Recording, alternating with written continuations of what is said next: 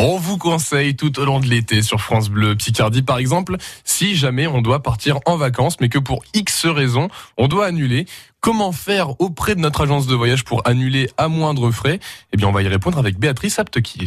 Bonjour maître Angélique Crépin. Bonjour Béatrice. J'ai besoin d'annuler euh, mon voyage. Euh, quel recours j'ai? Est-ce que je vais devoir quand même payer plein pot ou... Alors, un voyageur, quel qu'il soit, peut toujours annuler son voyage. Il est libre de le faire. Par contre, bien évidemment, il y aura des conséquences financières.